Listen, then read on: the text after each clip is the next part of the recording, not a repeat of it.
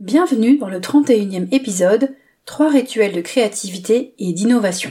Cet épisode est inspiré du livre Rituels pour le boulot de Kursat Ozenk et Margaret Hagen. Bienvenue dans Innovation Tonic, le podcast qui donne du peps à ton activité. Tu es entrepreneur ou porteur d'un projet, je suis ravie de t'accueillir sur le podcast. Chaque semaine, je vais te donner mes meilleurs conseils, astuces et outils pour t'aider à avancer dans ton projet.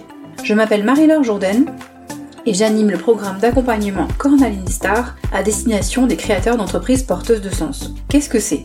C'est un programme d'accompagnement pour les entrepreneurs débutants, notamment ceux qui sortent tout juste d'un emploi salarié. Qu'est-ce qu'on y fait? On va monter ensemble ton business de A à Z, en commençant par le choix de l'activité jusqu'à la phase de lancement officiel. À quoi cela te sert? À gagner du temps et de l'énergie car en 4 mois, on va définir tous les éléments clés de ton business afin qu'il soit complètement opérationnel. Je te transmets toute l'expérience que j'ai acquise en 6 années d'entrepreneuriat afin de t'éviter les erreurs que j'ai moi-même commises. Tout ce que j'aurais voulu savoir il y a 6 ans. Si tu penses que cela peut te correspondre ou intéresser quelqu'un dans ton réseau, fais-moi signe sur LinkedIn ou sur Facebook pour qu'on en discute ensemble. J'ai déjà parlé à plusieurs reprises de créativité dans le podcast et bien sûr d'innovation, puisque c'est dans l'intitulé. Je ne vais donc pas revenir sur des concepts théoriques ou sur le pourquoi. Si tu veux en savoir plus sur ce sujet, je t'invite à écouter ou bien à réécouter les épisodes suivants. Le numéro 7, comment booster sa créativité. Le numéro 15, trois techniques méconnues pour des réunions hyper créatives. Ou encore le numéro 17, les quatre étapes du processus créatif. Qu'est-ce que j'apporte de nouveau aujourd'hui? Le concept de rituel qui m'a beaucoup plu. Le rituel a quelque chose, je trouve, de réconfortant, de rassurant, comme euh, par exemple le rituel du sommeil pour les bébés ou pour les enfants. Un petit côté zone de confort, alors que justement, pour créer ou innover, on sort de sa zone de confort.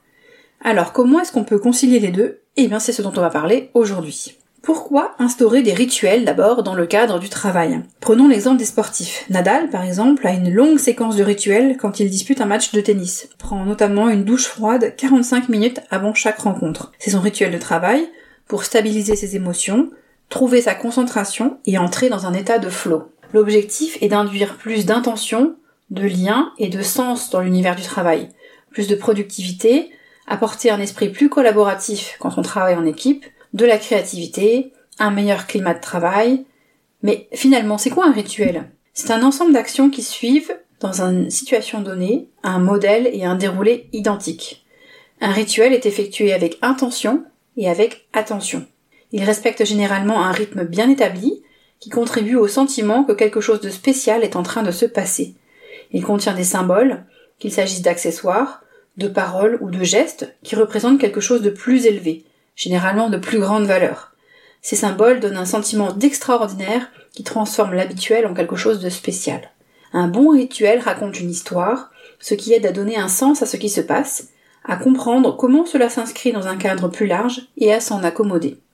Les rituels peuvent être une méthode douce pour opérer des changements significatifs pour soi-même ou pour un groupe. J'ai choisi de te présenter aujourd'hui trois rituels pour doper la créativité et l'innovation. Le premier s'appelle le vernissage des idées. Le vernissage des idées, c'est une façon de célébrer la fin d'un atelier ou d'une session pratique ou d'un travail créatif et d'intégrer le reste de l'organisation au travail créatif au travers d'un événement léger. Là, je vais te présenter le cas où c'est un travail d'équipe, mais ensuite j'expliquerai comment tu peux l'adapter pour euh, si tu es indépendant et que tu as envie de faire la même chose.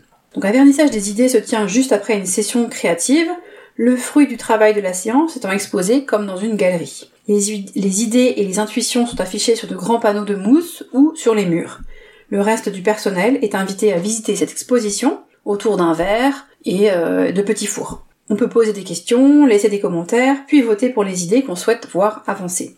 C'est un rituel qui permet de reconnaître le travail d'une équipe, puis de tirer parti de l'expertise des autres pour affiner ce travail créatif avant d'aller plus loin. Alors c'est un rituel à budget moyen, il y a quand même un petit peu d'organisation événementielle, qui demande une certaine préparation pour organiser l'événement et pour le côté visuel de l'affaire. Alors comment est-ce qu'on s'y prend? Eh bien à la fin d'une session créative, chaque équipe ou l'équipe euh, doit résumer son travail sur une affiche qui sera exposée dans la galerie. Toute l'organisation, même les personnes extérieures euh, si cela s'y prête, est invitée pendant une heure à prendre un verre, manger un morceau et voir des idées intéressantes. L'animateur de cet événement lance la fête en saluant le bon travail de l'équipe et en rappelant les objectifs de la séance. Puis l'animateur annonce la surprise, l'affiche qui obtiendra, qui obtiendra le plus de votes recevra un prix spécial. Alors ça, c'est dans le cas où il y a euh, plusieurs équipes différentes qui ont travaillé. On n'est pas obligé de mettre cette partie-là si euh, c'est juste le travail d'une équipe qu'on veut mettre en valeur. Tu permets à tous de circuler librement. Lorsqu'il ne reste que 10 minutes, tu déclares le scrutin ouvert et on compte les suffrages et l'équipe qui en obtient le plus gagne un prix. Un panier de cadeaux, euh, des fonds pour le projet ou autre.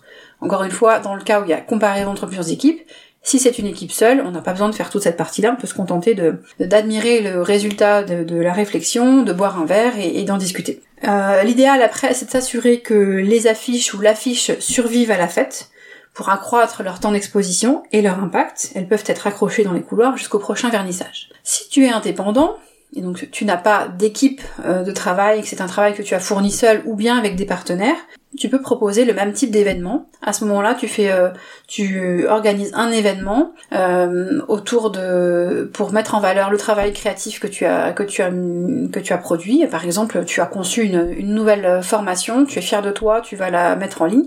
Ça peut faire partie d'ailleurs de ton lancement. Tu organises un événement avec des personnes choisies de ton réseau pour euh, les informer de ça et pour en même temps te faire connaître et, mettre en valeur ton travail. On passe au deuxième rituel, les concepts au hasard. C'est une méthode qui est utilisée quand on a besoin euh, de redynamiser une équipe qui est engluée dans la routine, de stimuler l'imagination euh, et de relancer le processus créatif. Encore une fois, ça, peut être appliqué à une équipe comme ça peut être utilisé pour une personne seule. En quoi est-ce que ça consiste? Les concepts au hasard, c'est un rituel sous forme de jeu rapide où des équipes sont mises au défi d'imaginer et de construire des choses absurdes. L'équipe se réunit et on lui donne comme cadre un texte à trous. Il s'agit de remplir les blancs avec des mots tirés au hasard dans un jeu de cartes ou un chapeau. Ça donne des défis insensés d'objets physiques ou numériques. L'équipe doit collaborer pour fabriquer, dessiner ou jouer cette nouvelle chose. Les équipiers ont 4 minutes par objet. Puis il recommence avec de nouveaux mots pour créer une nouvelle consigne et fabriquer un nouvel objet. Alors concrètement, comment ça se passe? Donc encore une fois, dans la situation d'une équipe, il faut un animateur qui présente les règles et qui s'assure de maintenir un rythme élevé de production. Donc d'un côté, on a un modèle de texte à trous. Euh, je vais te donner un exemple de texte. Construire une, et là, c'est chose ou idée, qui est faite d'un matériau et contient quelque chose et qui exprime une émotion. Donc ça c'est ton texte. Euh, là où j'ai dit chose, idée, matériaux, quelque chose et une émotion, ce sont des trous. Et à côté tu as une liste, enfin plusieurs listes, une liste de choses et d'idées, une liste de matériaux, une liste de quelque chose et une liste d'émotions. Et il va falloir euh, piocher dans cette liste pour compléter le texte à trous. Donc je répète encore une fois le, texte, c'est concevoir une chose ou une idée qui est faite d'un matériau et contient quelque chose et qui exprime une émotion. Donc on a les listes d'un côté, euh, de l'autre ce texte à trous, euh, l'équipe euh, va piocher dans la liste pour compléter ce texte à trous.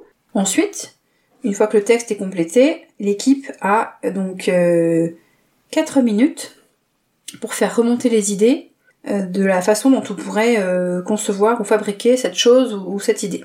Et on répète le processus quatre fois avec quatre textes à trous différents. Les concepts créés à cette occasion peuvent alimenter la vision d'un projet à long terme ou d'autres sessions à idées. On peut le faire aussi uniquement pour s'amuser. On peut même le faire avec des amis si on a envie. Les mots qui sont choisis peuvent être choisis de manière intentionnelle en fonction du, sujet sur lequel, du sujet de fond sur lequel l'équipe a besoin de travailler. Maintenant, ça c'est quelque chose qu'on peut tout à fait faire seul. Euh, on peut se construire, donc on garder le texte à trous, se construire une liste de mots, compléter le texte et ensuite s'amuser à réfléchir euh, à des idées pour le concevoir. C'est tout à fait faisable seul. Et enfin, j'ai gardé le plus drôle pour la fin, en termes de rituel, c'est le jardin des zombies. Qu'est-ce que c'est que ce jardin des zombies? Alors, le jardin des zombies a pour but de redonner vie à des projets enterrés.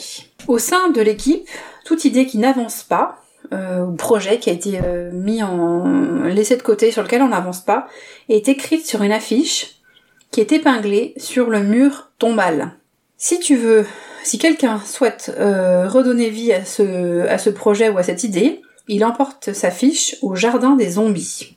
Au jardin des zombies, une fois que le projet a été mené à son terme, on ajoute une nouvelle plante, dans laquelle on enterre, la carte du, initiale qui venait du mur tombal et on donne à la plante le nom du projet. Donc comment ça se passe?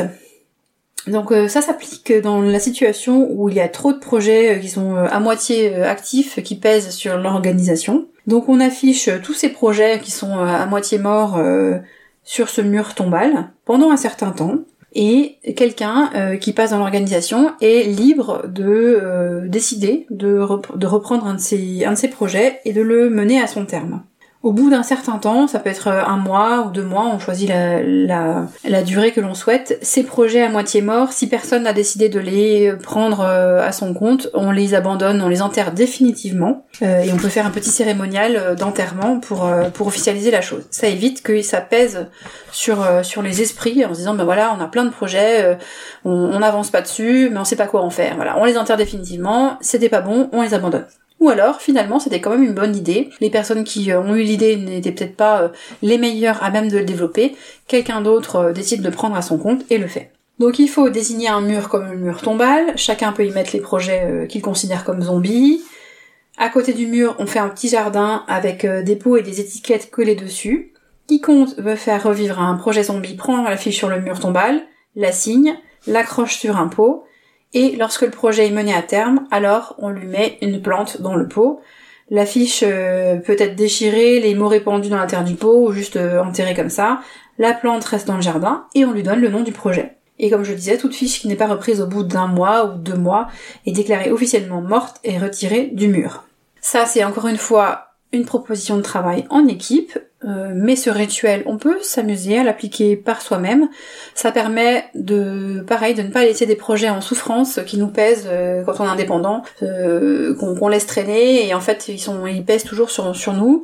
ils nous empoisonnent d'une certaine manière alors qu'on pourrait tout simplement les enterrer officiellement, considérer que c'est effectivement fini, ou alors remettre au goût du jour un projet qu'on avait peut-être laissé traîner depuis un an, puis finalement qui était quand même une bonne idée et qu'on va vraiment développer. Avec euh, et d'ailleurs avec toutes les idées que j'ai eues depuis que j'ai lancé mon business et que j'ai abandonné, je pourrais faire un, beau euh, un beau cimetière. Et toi, qu'est-ce que tu utilises comme rituel dans le dans le cadre de ton travail?